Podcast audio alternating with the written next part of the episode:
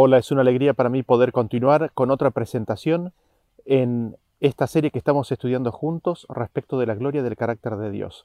Ustedes recordarán que en el tema número 43, titulado eh, Ley de diseño o ley impuesta, habíamos considerado cómo era la ley de Dios y básicamente si esta era una ley de diseño de creación o si era una ley impuesta por Dios.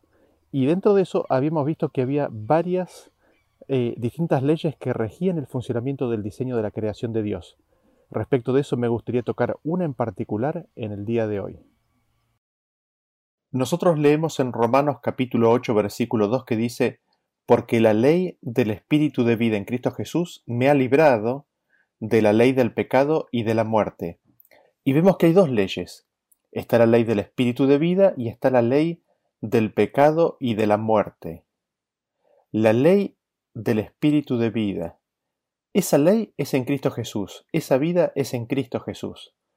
Es recibiendo las palabras de Cristo, es recibiendo la ley de Cristo, es recibiendo a Cristo. La ley de Cristo en ese sentido es llamada la ley de la vida.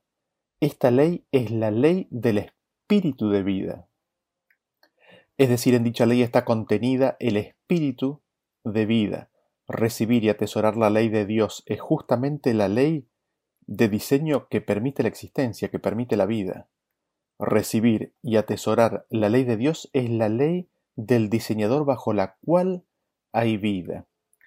Y por el otro lado vemos que está la ley del pecado y de la muerte. ¿Y cómo es esta ley? ¿En qué consiste? ¿Qué es el pecado? En 1 de Juan 3, versículo 4 nos dice todo aquel que comete pecado infringe también la ley, pues el pecado es infracción de la ley. El pecado es la infracción de la ley. ¿De qué ley estamos hablando? De la ley de Dios, de la ley de Cristo, de esta ley de la vida. El pecado es la infracción, es el romper esa ley que es de vida y es para vida. Es romper la ley del diseño del Creador. Es rechazar a Cristo, es rechazar el Espíritu de Cristo, es rechazar a las palabras de Cristo. ¿Y qué sucede una vez que el pecado ha sido cometido, una vez que el pecado viene existencia? Como habíamos visto en los temas anteriores, cuando se rompe una ley natural, una ley de diseño, las consecuencias son inherentes al diseño mismo. No es que el fabricante viene e impone una consecuencia arbitraria, sino que el salirse del diseño de la cosa creada trae en sí mismo la consecuencia.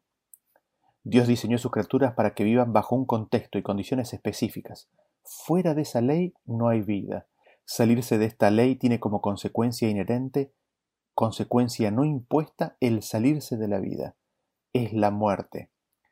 Y nosotros en este contexto de la ley de Dios que estamos viendo, ¿bajo qué contexto Dios desarrolló la vida?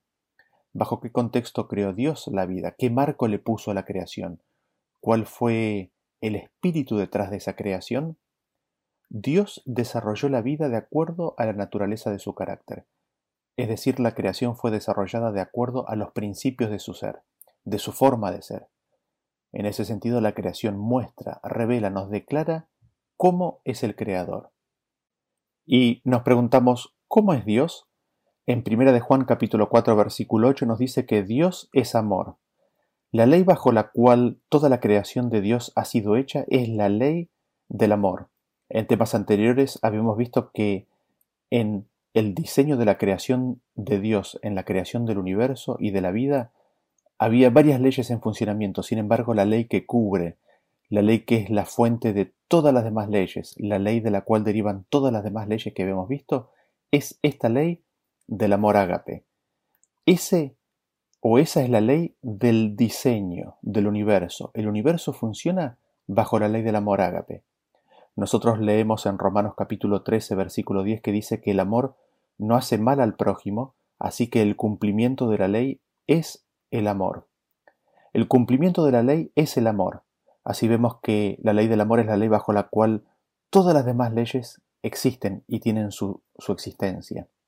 Las otras leyes, y podemos poner como ejemplo las leyes de la salud, existen y surgen como consecuencia natural de la ley del amor. Y el cumplimiento de la ley es el amor, es el pensamiento y la actividad, es el hacer y el no hacer. motivado por el amor ágape autosacrificado. Ahora, de la ley de amor se desprenden varias leyes que están subsumidas y son parte de esta gran ley de amor. Son manifestaciones de esta gran ley de amor. Habíamos visto la ley de la libertad en una presentación anterior en el, en el tema número 43. Habíamos visto la ley de la siembra y de la cosecha. Habíamos visto la ley de vivir para los demás y en el tema de hoy me gustaría agregar una cuarta ley que se desprende de esta ley del amor. Esta cuarta ley es la ley de la transformación. Ese es el punto que me gustaría cubrir en el día de hoy. Esta ley de diseño, eh, la ley bajo la cual el hombre fue creado, incluye o tiene en sí misma la ley de que nosotros somos transformados a la imagen de aquello que contemplamos.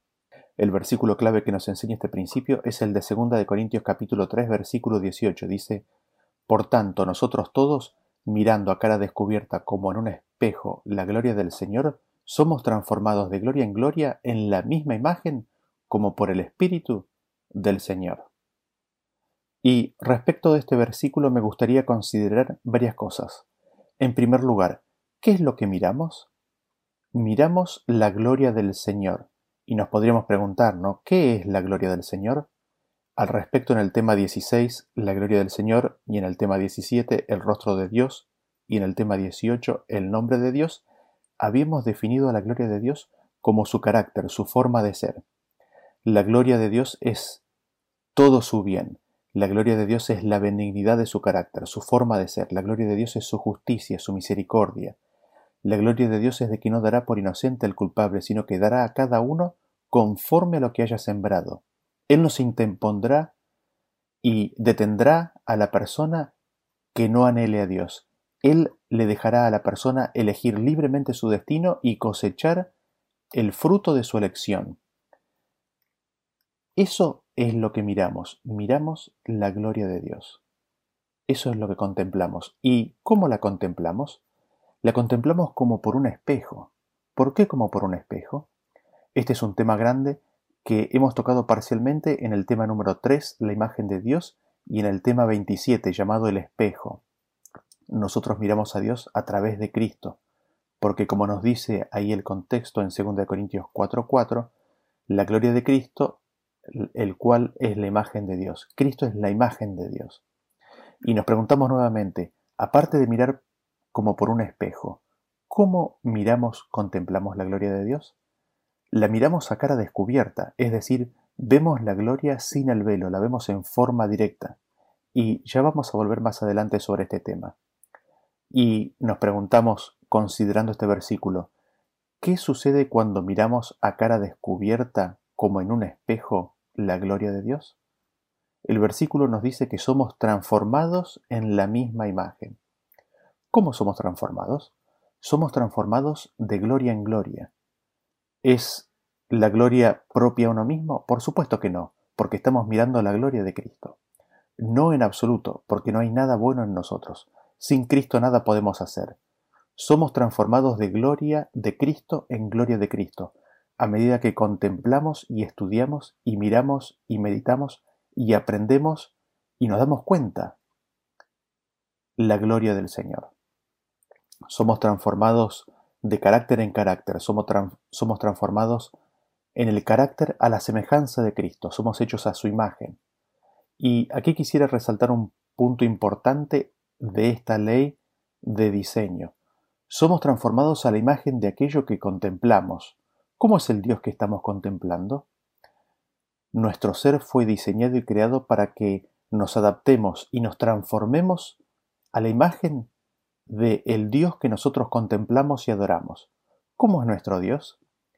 ¿Es nuestro Dios un Dios amante, un Dios tierno, compasivo?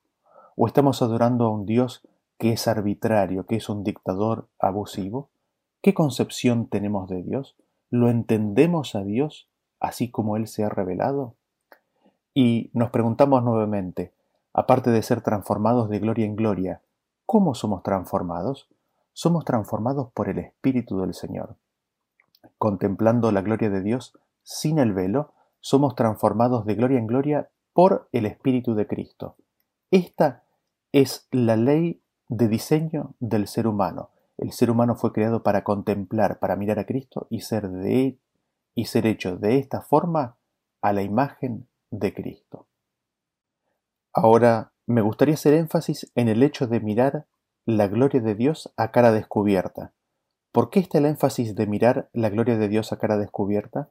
Para esto tenemos que mirar un poco la historia del pueblo de Israel y de Moisés en particular. Nosotros leemos en Éxodo capítulo 24 versículo 16 que dice, Y la gloria de Jehová reposó sobre el monte Sinaí, y la nube lo cubrió por seis días, y al séptimo día llamó a Moisés de en medio de la nube. Y la apariencia de la gloria de Jehová era como un fuego abrasador en la cumbre del monte a los ojos de los hijos de Israel. Nosotros vemos aquí que la apariencia de la gloria de Dios a los ojos de Israel era como de fuego abrasador. Después nosotros leemos en Éxodo capítulo 33 a partir del versículo 18 que dice, Él entonces dijo, estamos hablando de Moisés, ¿no es cierto? Te ruego que me muestres tu gloria. Y le respondió, Yo haré pasar todo mi bien delante de tu rostro y proclamaré el nombre de Jehová delante de ti, y tendré misericordia del que tendré misericordia y seré clemente para con el que seré clemente. Dijo más, No podrás ver mi rostro porque no me verá hombre y vivirá. Y dijo aún Jehová, He aquí un lugar junto a mí y tú estarás sobre la peña. Y cuando pase mi gloria, yo te pondré en una hendidura de la peña y te cubriré con mi mano hasta que haya pasado. Después apartaré mi mano y verás mis espaldas, mas no se verá mi rostro. Seguimos ahora en el 34, capítulo 34, versículo 4. Y Moisés alisó dos tablas de piedra como las primeras, y se levantó de mañana y subió al monte Sinaí, como le mandó Jehová, y llevó en su mano las dos tablas de piedra. Y Jehová descendió en la nube y estuvo allí con él, proclamando el nombre de Jehová. Saltamos al 28. Y él estuvo allí con Jehová cuarenta días y cuarenta noches, no comió pan ni bebió agua, y escribió en tablas las palabras del pacto, los diez mandamientos. Saltamos al versículo 28. Y aconteció que descendiendo Moisés del monte Sinaí con las dos tablas del testimonio en su mano, al descender, al descender del monte, no sabía Moisés que la piel de su rostro resplandecía después que hubo hablado con Dios. Y Aarón y todos los hijos de Israel miraron a Moisés, y aquí la piel de su rostro era resplandeciente, y tuvieron miedo de acercarse a él. ¿Qué es lo que nosotros vemos en estos versículos? Moisés le pide a Dios que le muestre su gloria. Y entonces hay dos aspectos relacionados con la gloria de Dios que Jehová aquí eh, manifiesta, declara o define. Ante el pedido de que se muestre la gloria, Dios define qué es la gloria. Dice que es todo el bien, es la proclamación del nombre de Jehová, es la misericordia de Dios. Ahora, eso, ¿en dónde se revela? Se revela, se manifiesta físicamente todos esos conceptos abstractos, todos esos conceptos que no son tangibles, se manifiestan y son visibles en el rostro de Dios. Y todo su bien, su misericordia, el nombre de Jehová, queda claramente manifiesto en el rostro de Dios. Esa es la gloria de Dios. Y lo que ocurre con el ser humano pecador es que si contempla la gloria de Dios y contempla el rostro de Dios, esa gloria termina matando al ser humano, porque porque el pecado que mora en el hombre le da su paga. Entonces vemos que Moisés le dice, no vas a poder ver mi rostro, donde se manifiesta la gloria. Sin embargo, tú estarás acá al lado mío y te pondré en la hendidura de la peña, te cubriré con mi mano. Y nosotros vemos que Moisés ascendió al monte, le pidió a Dios ver su gloria. Dios le explicó en qué consistía su gloria y le dijo que no podía ver la manifestación visible en su rostro de la gloria porque si no perecería. Y el versículo nos relata de que Jehová proclamó, estuvo con Moisés proclamando el nombre de Jehová, declarándole su forma de ser. Y estuvo cuarenta días y cuarenta noches, y después aconteció que Moisés bajó, y el haber entendido, comprendido la gloria de Dios, habiendo comprendido el carácter, la forma de ser de Dios, el versículo nos dice que la piel de su rostro resplandecía. Su rostro brilla con la gloria. Moisés estaba lleno de paz y de felicidad, y desciende del monte. Pero, ¿qué es lo que notamos que sucede con el pueblo de Israel? El pueblo de Israel tiene miedo.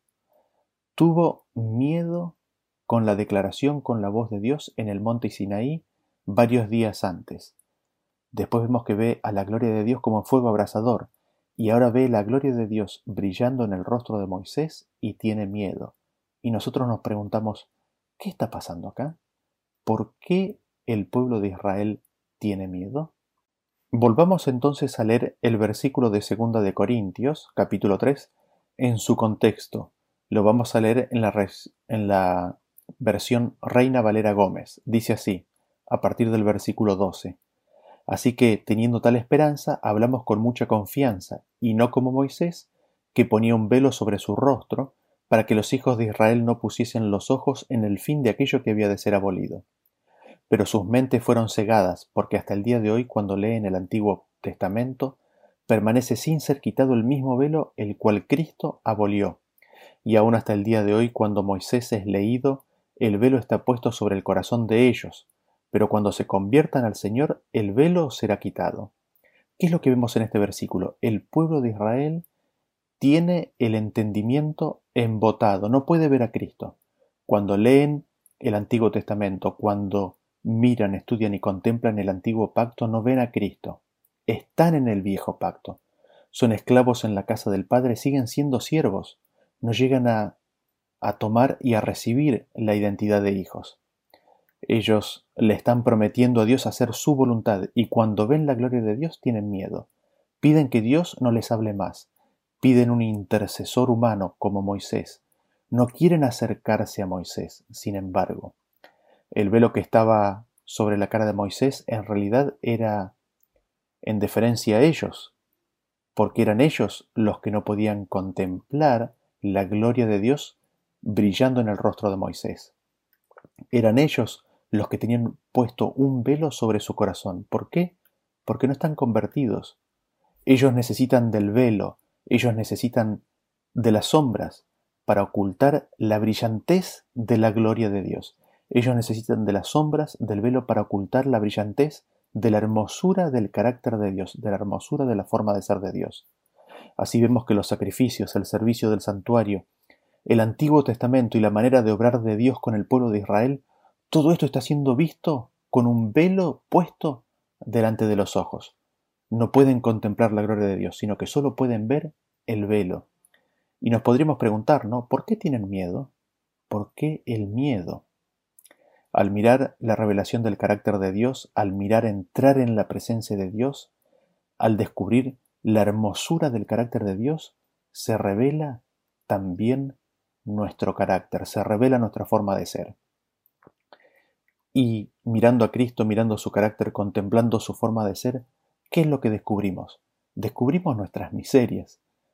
La gloria de Dios nos revela como pecadores, pero más que eso, nos revela como asesinos, nos revela como criminales. Así nosotros vemos que es la revelación del carácter de Dios, de la gloria de Dios, lo que hace que el hombre ponga un velo sobre su corazón.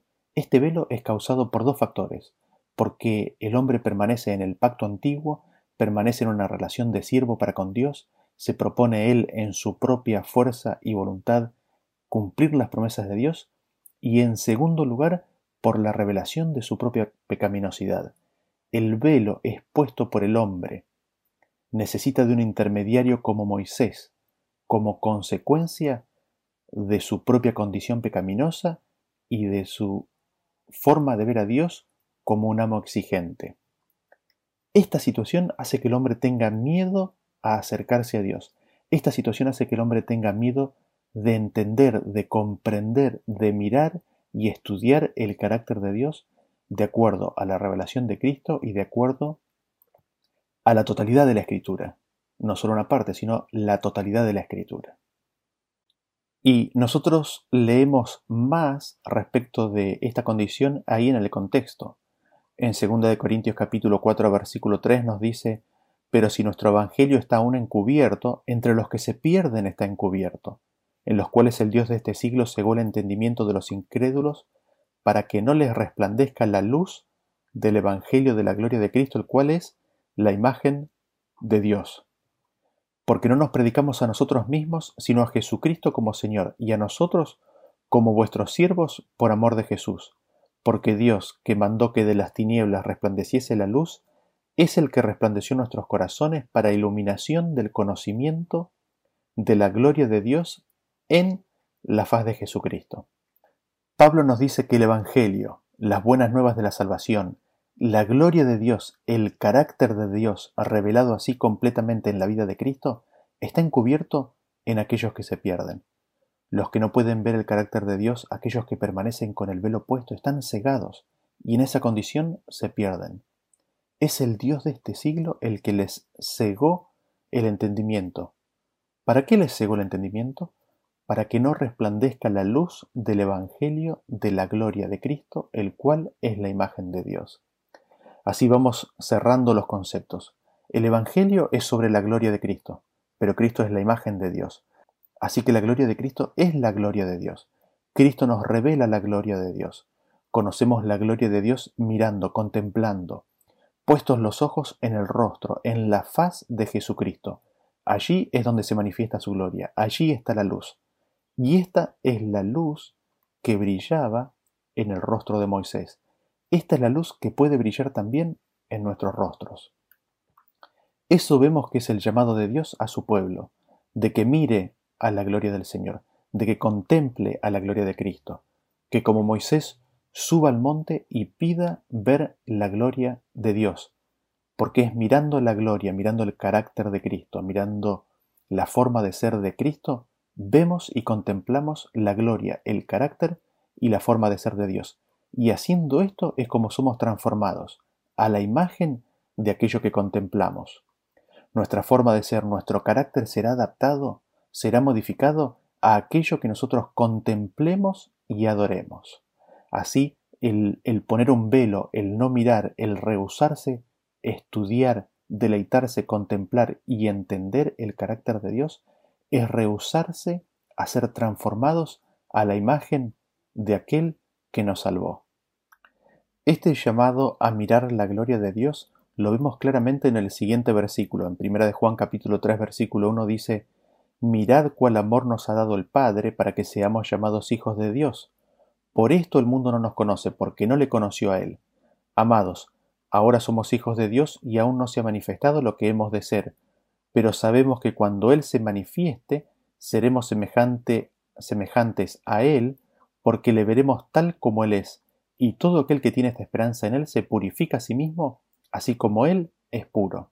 La invitación es a mirar, a mirar qué, a mirar el amor con el que Dios nos ha amado.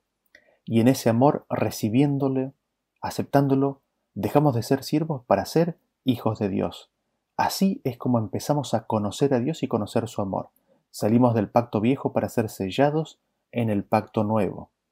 Y cuando Él se manifieste, cuando Cristo se manifieste, seremos semejantes a Él porque le veremos tal cual es, Noten ustedes este aspecto muy importante. Cristo será visto por nosotros, por su pueblo, tal cual como Él es. Y porque le habremos esperado y le recibiremos tal cual es, nosotros seremos como Él. ¿Por qué? Porque nos habremos purificado así como Él es puro. Viendo su gloria seremos transformados de gloria en gloria por el Espíritu del Señor. Pero este versículo además es interesante porque nos da otra insinuación. No todos le verán tal cual como Él es. Habrá algunos que le verán y estarán cegados, no le verán tal cual como Él es. ¿Recuerdan ustedes la parábola de los talentos donde el siervo infiel no puso a trabajar su talento? ¿Por qué no lo hizo? En sus propias palabras, porque él dijo que sabía, sabía entre comillas, que su amo era un señor duro y exigente. ¿Pueden llegar a ver ahí la condición de siervo? ¿Lo pueden llegar a ver ahí en la condición de pacto viejo?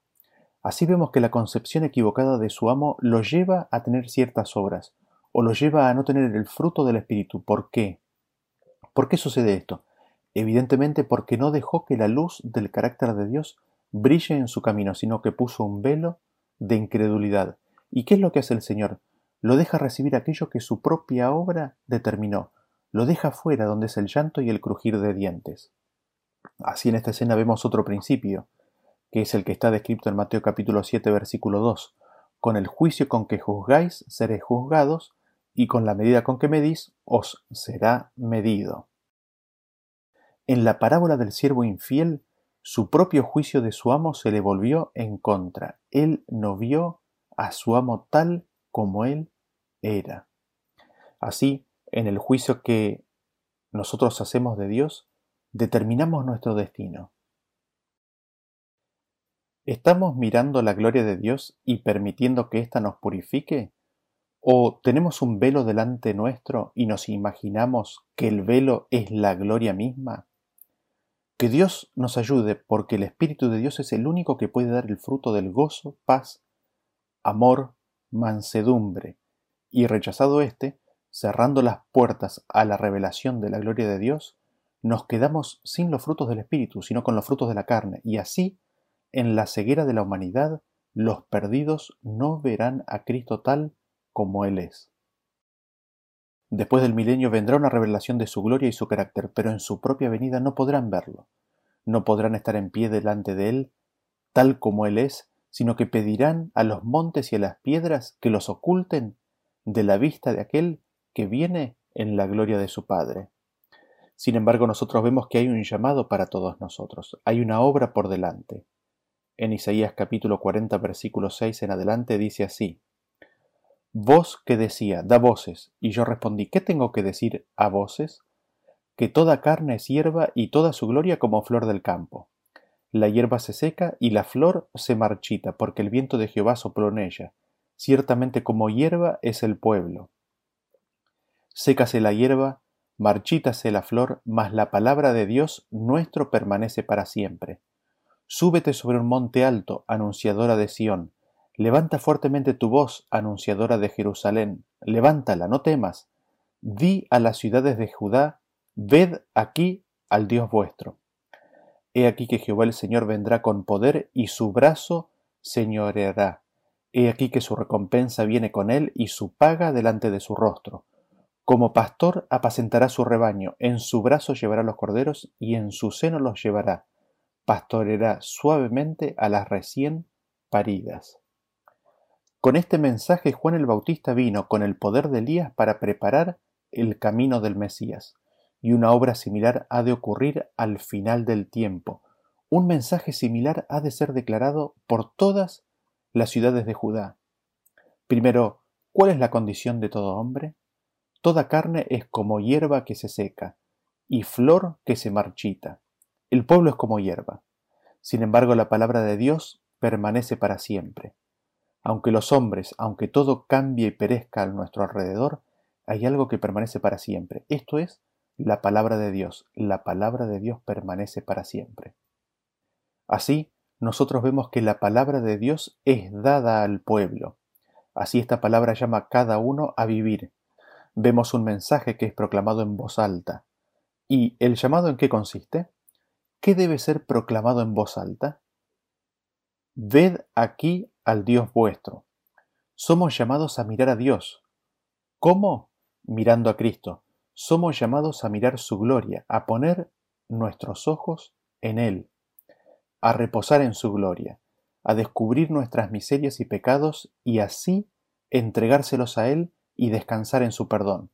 Somos invitados a contemplar su carácter, su forma de ser, somos invitados a escuchar su nombre, a verlo, a entenderlo, a recibirlo y a vivirlo.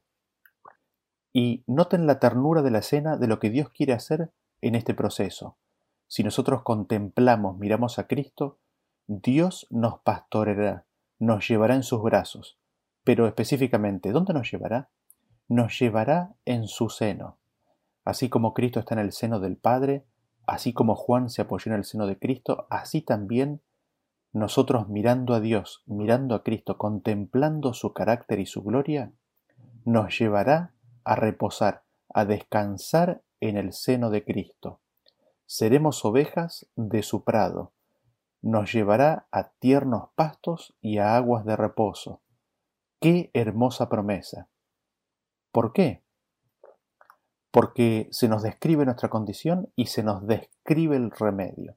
En Salmos capítulo 63, versículo 1 nos dice, Dios, Dios mío eres tú, de madrugada te buscaré, Mi alma tiene sed de ti, mi carne te anhela, en tierra seca y árida, donde no hay aguas, para ver tu poder y tu gloria, así como te he mirado en el santuario, porque es mejor tu misericordia que la vida, mis labios te alabarán.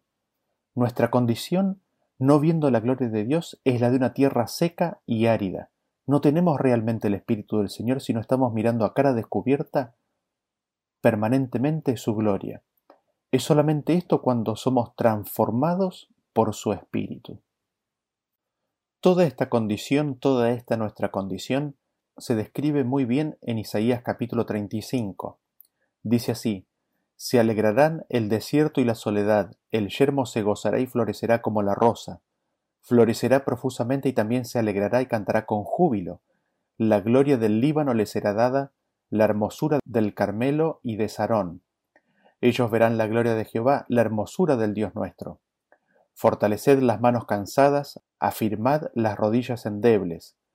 Decid a los de corazón apocado, esforzaos, no temáis.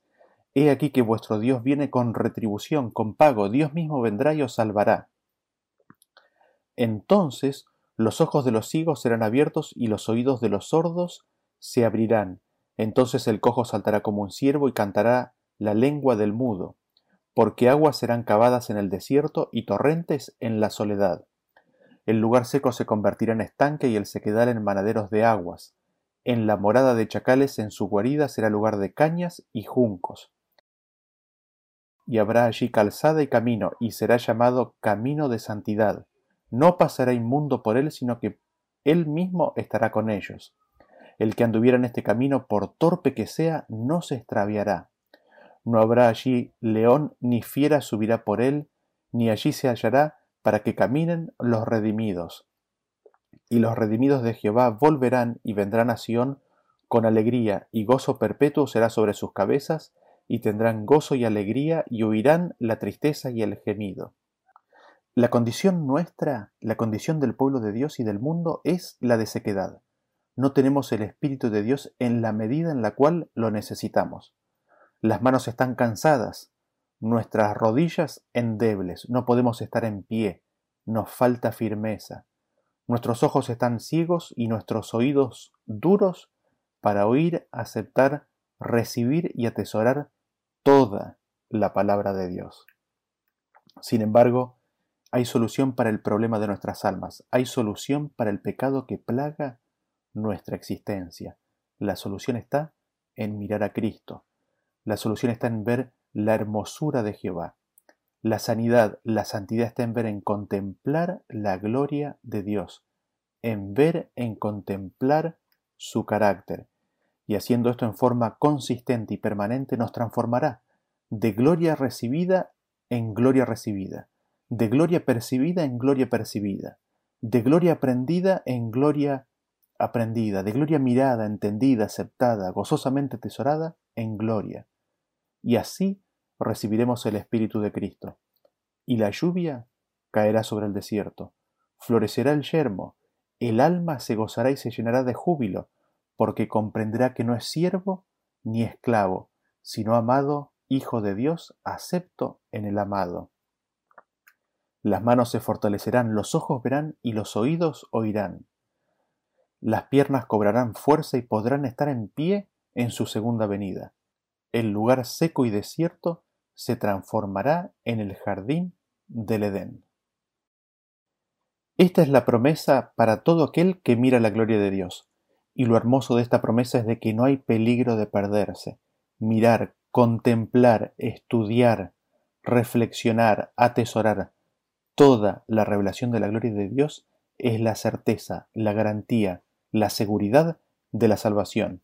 Y esa es la promesa, la transformación del ser a la semejanza de lo que contempla. Esto ocurre por lo sublime, por lo glorioso, por lo santo, por lo noble, por lo digno, por lo divino de la forma de ser de Dios. Será nuestra admiración y gozo por las edades eternas. ¿Por qué no comenzar ahora? Es el conocer el carácter de Cristo lo que santifica el alma. Ese es el camino de la santificación. El camino de la santificación es conocer cómo Cristo es, es entender y percibir a Cristo en el Antiguo Testamento, es conocer su forma de ser, es entender su trato con cada ser de este planeta. Eso transforma a aquel que se dedique a contemplarlo, a mirarlo. Es su perfección lo que nos inspira, lo que nos da nobleza, lo que nos hace firmes, lo que nos da vigor y rectitud. Así es como el ser es transformado de gloria en gloria. Así es como viene la lluvia tardía. Que Dios nos ayude, nos guíe y nos cambie el corazón para nunca apartar los ojos de Cristo, para nunca apartar los ojos de su gloria. Ese es mi deseo para usted y para mí. Gracias por escuchar, que Dios los bendiga y nos vemos en la próxima presentación. Hasta luego.